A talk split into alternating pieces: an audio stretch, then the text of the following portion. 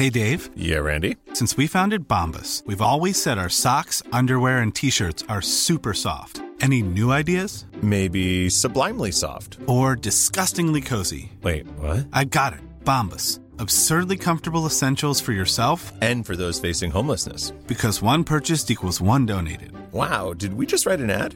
Yes. Bombas. Big comfort for everyone. Go to bombas.com slash ACAST and use code ACAST for 20% off your first purchase.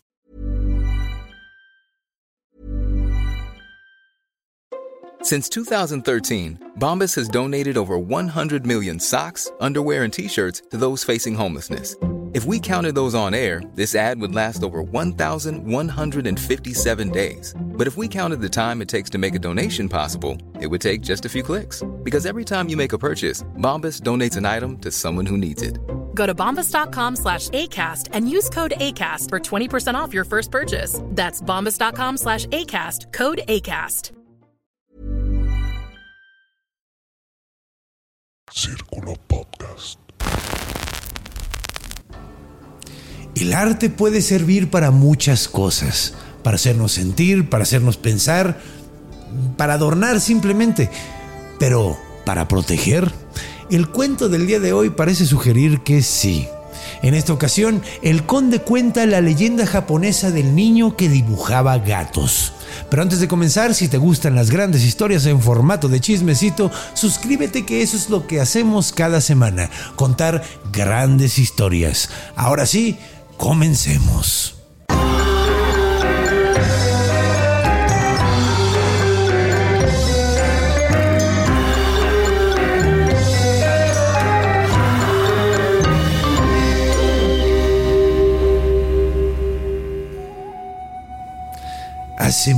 Mucho, mucho tiempo, en una pequeña aldea del antiguo Japón, vivía una familia de granjeros. Una familia de granjeros muy, muy pobre que la verdad batallaba cada mes para darle de comer a todos sus integrantes.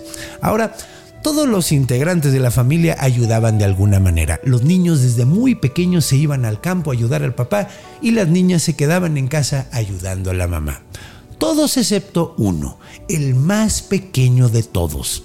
Ahora, este niño era pues bastante interesante porque era el más inteligente de todos, pero era bastante débil y normalmente andaba enfermándose de cosa y media, entonces no era muy bueno para trabajar. Entonces, el padre, después de pensarlo mucho y consultarlo con la mamá, llegaron a una triste decisión. No podía quedarse en casa. Sin embargo, tenía una gran mente, entonces, pues no iban a desperdiciarla en una granja, así que pensaron en llevarlo a un monasterio, a un templo donde los monjes podían instruirlo y se convirtiera en un monje que se dedicara al pensamiento, al estudio y al rezo. Así que decidieron hacer eso. El padre tomó al niño de la mano y se fueron caminando hasta el templo más cercano. Llegaron, pidieron hablar con el monje más importante de todo el templo y le dijeron la situación en la que estaban. Le contó que eran muy pobres, que el niño no podía trabajar por ser débil y por ser enfermizo, pero que era sumamente inteligente y habilidoso. Entonces le dijo, por favor, eh, podría quedarse con ustedes eh, y dedicarse a la vida monástica. A lo que el sacerdote le dijo, por supuesto, antes vamos a preguntarle, ¿te gustaría, hijo mío, quedarte aquí con nosotros? El niño le dijo, va, pues me gustaría probar algo nuevo, así que se quedó. Una de las primeras cosas que le enseñaron al niño fue a leer y a escribir. Y con eso vino el uso del pincel y de la tinta, cosa que lo enamoró muchísimo porque descubrió su verdadera pasión, que era dibujar. Y no solo dibujar, le gustaba dibujar gatos. Desde que descubrió a los gatos la forma de hacer la naricita y las orejitas y los ojitos, no paraba de dibujarlos.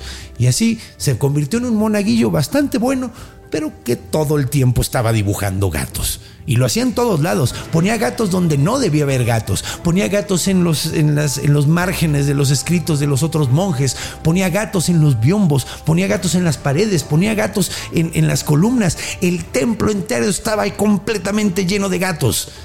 Entonces los monjes empezaron a hablar entre ellos y decían, esto no puede ser, esto parece el internet lleno de memes de gatitos, esto no puede ser, esto es un templo serio.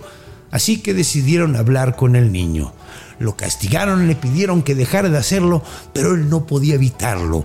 le salía una, una pasión creativa por dibujar gatitos y no podía, y se ponía a dibujar en las paredes en todas. Así que desesperados hablaron con el monje más importante, el sumo sacerdote del templo, y le dijeron que tenía que irse el niño. Y le dijo, hijo mío, eh, la verdad tu comportamiento de dibujar gatos ya se salió de control. No podemos ser un templo serio con tantos gatitos en todas las paredes. O sea, esto no es un museo de Hello Kitty. Hijo mío, vas a tener que, pues, irte de aquí. Y lo corrió. Pero no sin antes decirle, no es que no te queramos, vas a ser un gran artista, nada más que no creemos que tengas la vida de monje. Y me gustaría darte un consejo muy, muy importante. Este consejo era, cuando vayas a dormir en la noche, no te quedes con los lugares muy grandes, confórmate con un lugar pequeño. Era el consejo más extraño que había oído el niño, pero lo tomó a corazón, lo guardó en su mente y trató de recordarlo. Entonces el niño salió del templo y pues muy triste no sabía dónde regresar porque no quería regresar a casa. Le daba mucho pena, le daba mucha pena decirle a sus papás que lo habían corrido del monasterio por no obedecer a los monjes. Iban a estar bastante enojados con él, entonces decidió no regresar a casa y recordó que había escuchado que unos cuantos kilómetros al norte existía otro templo. Así que decidió ir a ese templo y ofrecer sus servicios de monaguillo porque pues prácticamente era lo único que sabía hacer además de dibujar gatitos, ¿no? Entonces se fue hacia el templo que recordaba que estaba hacia el norte y empezó a caminar y a caminar y a caminar hasta que se empezó a acercar. La cosa es que el pequeño niño no sabía que algo pasaba en ese templo. Estaba completamente abandonado desde hacía años debido a un extraño yokai. Un yokai que no tenía nombre, no sabíamos qué tipo de yokai era, solo sabemos que era un yokai muy poderoso que tenía la capacidad de convertirse en lo que él quería y le encantaba comerse a la gente que llegaba al templo. De hecho, la forma en la que acercaba a la gente al templo era todas las noches prender todas las luces del templo para que pensaran que estaba ocupado. Y así los viajeros que estaban buscando algún lugar donde quedarse, algún poquito de comer, se acercaran al templo y fueran comidos por el yokai. Y eso funcionó una vez más cuando llegó nuestro protagonista, porque llegó, vio el monte, vio el templo arriba, vio todas las luces y dijo, ay, perfecto, qué buena onda, voy a llegar y todavía me van a poder recibir. Así que empezó a subir el pequeño monte por todas las escaleras hasta llegar a la puerta.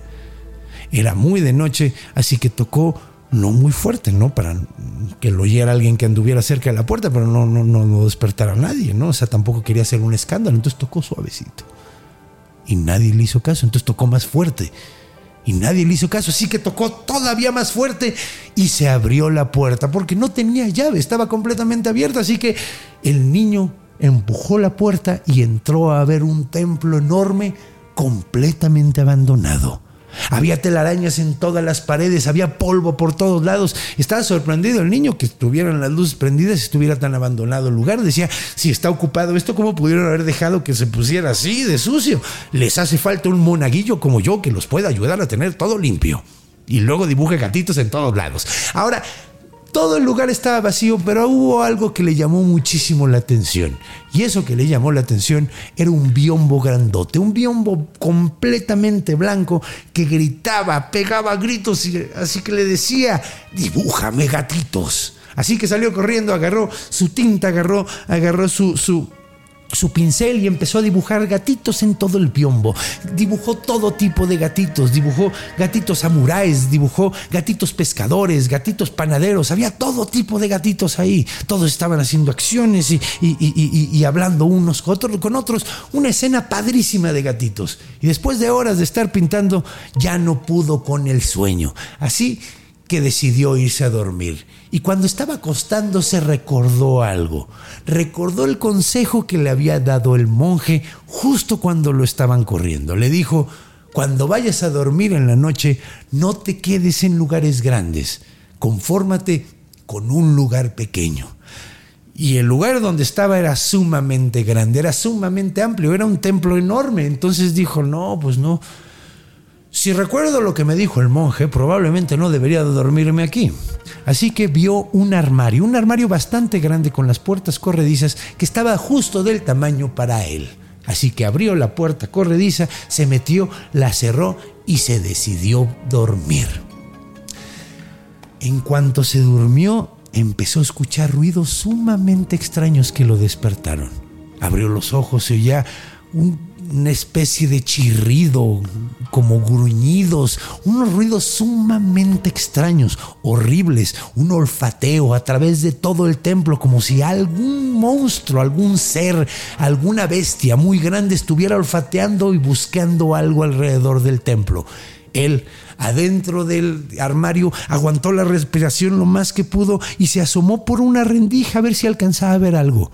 Y vio algo peludo, enorme, grandote, que estaba pasando por enfrente y justo se apagó la luz y empezó a ver unos ruidos espantosos, unos ruidos de golpes y chirridos y gritos. El niño estaba asustadísimo, así que se quedó adentro del armario y así se quedó por horas hasta que se acabó el sonido y ahí siguió y de repente amaneció. Después de que había amanecido, ya llevaba bastante tiempo sin escuchar nada, decidió salir del armario. Lentamente abrió la puerta y empezó a caminar por todo el templo y empezó a ver notar sangre, sangre por todos lados. Había sangre en las paredes, sangre en el biombo que había pintado, pero no se fijó mucho en eso porque lo que notó inmediatamente fue una rata gigantesca, una rata yokai del tamaño de una vaca grandota, completamente despedazado, con marcas como masticadas en toda la cara, en todo el cuerpo, algunas cortadas, algunas eh, rasguñadas, estaba completamente despedazada la rata. Y luego se fijó otra vez en el biombo y en el biombo estaban todos los gatitos con manchas de sangre en la boca. Y se dio cuenta de que lo que lo había protegido esa noche habían sido todos los gatitos que había dibujado. En efecto, se dio cuenta de que su poder de creatividad y su amor a los gatitos era mucho más poderoso de lo que se imaginaba. Años después, ese niño se convirtió en un artista sumamente famoso y hasta la fecha podemos ver algunas de las ilustraciones de gatitos que hacía. Espero que hayan disfrutado esta leyenda japonesa tanto como yo disfruté leerla y contársela. Esta leyenda de hecho viene en el libro de Lafcadio Hearn de Historias de Fantasmas de Japón, que de hecho me acaba de regalar por mi cumpleaños el productor de este programa, entonces se los quiero recomendar, tiene unas ilustraciones preciosas, de hecho la ilustración de este cuento es eh, maravillosa, la verdad, es eh, precisamente los gatitos con los labios llenos de sangre, entonces eh, recomiendo muchísimo el libro, está muy padre, cada cuento tiene un ilustrador distinto, este es uno de ellos y ahí puede ver a los gatitos que ya se comieron a la rata yokai. Espero que les haya gustado la historia y si les gustan las grandes historias en formato de chismecito, no olviden suscribirse. Si están aquí en YouTube, denle a la campanita para que les avisen de nuevos contenidos. Y si están en cualquier plataforma de audio, también pueden comentarnos qué historias les gustaría escuchar. Les aseguramos que todas las vamos a leer y las vamos a considerar. Nos vemos la próxima semana y recuerden que los quiero mucho.